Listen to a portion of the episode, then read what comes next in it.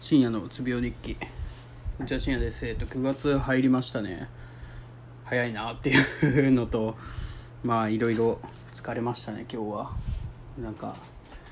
実験室の片付けとかしたりとか。で結構疲れました。で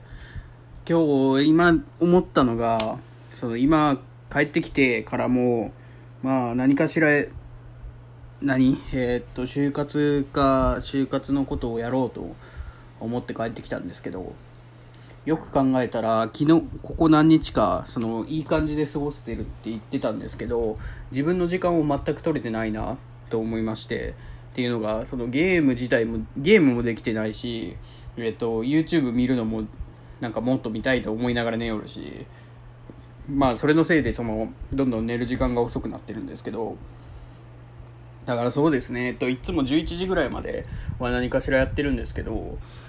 いやじゃあ10時か。10時まではやってるんですけどそれをもうちょっと早めてもいいのかなっていうふうに。えー、っとまあ9時とかにしてもうそこでもうゴロゴロできるようなにするのが一番ベストなのかなと思ってます。ということで。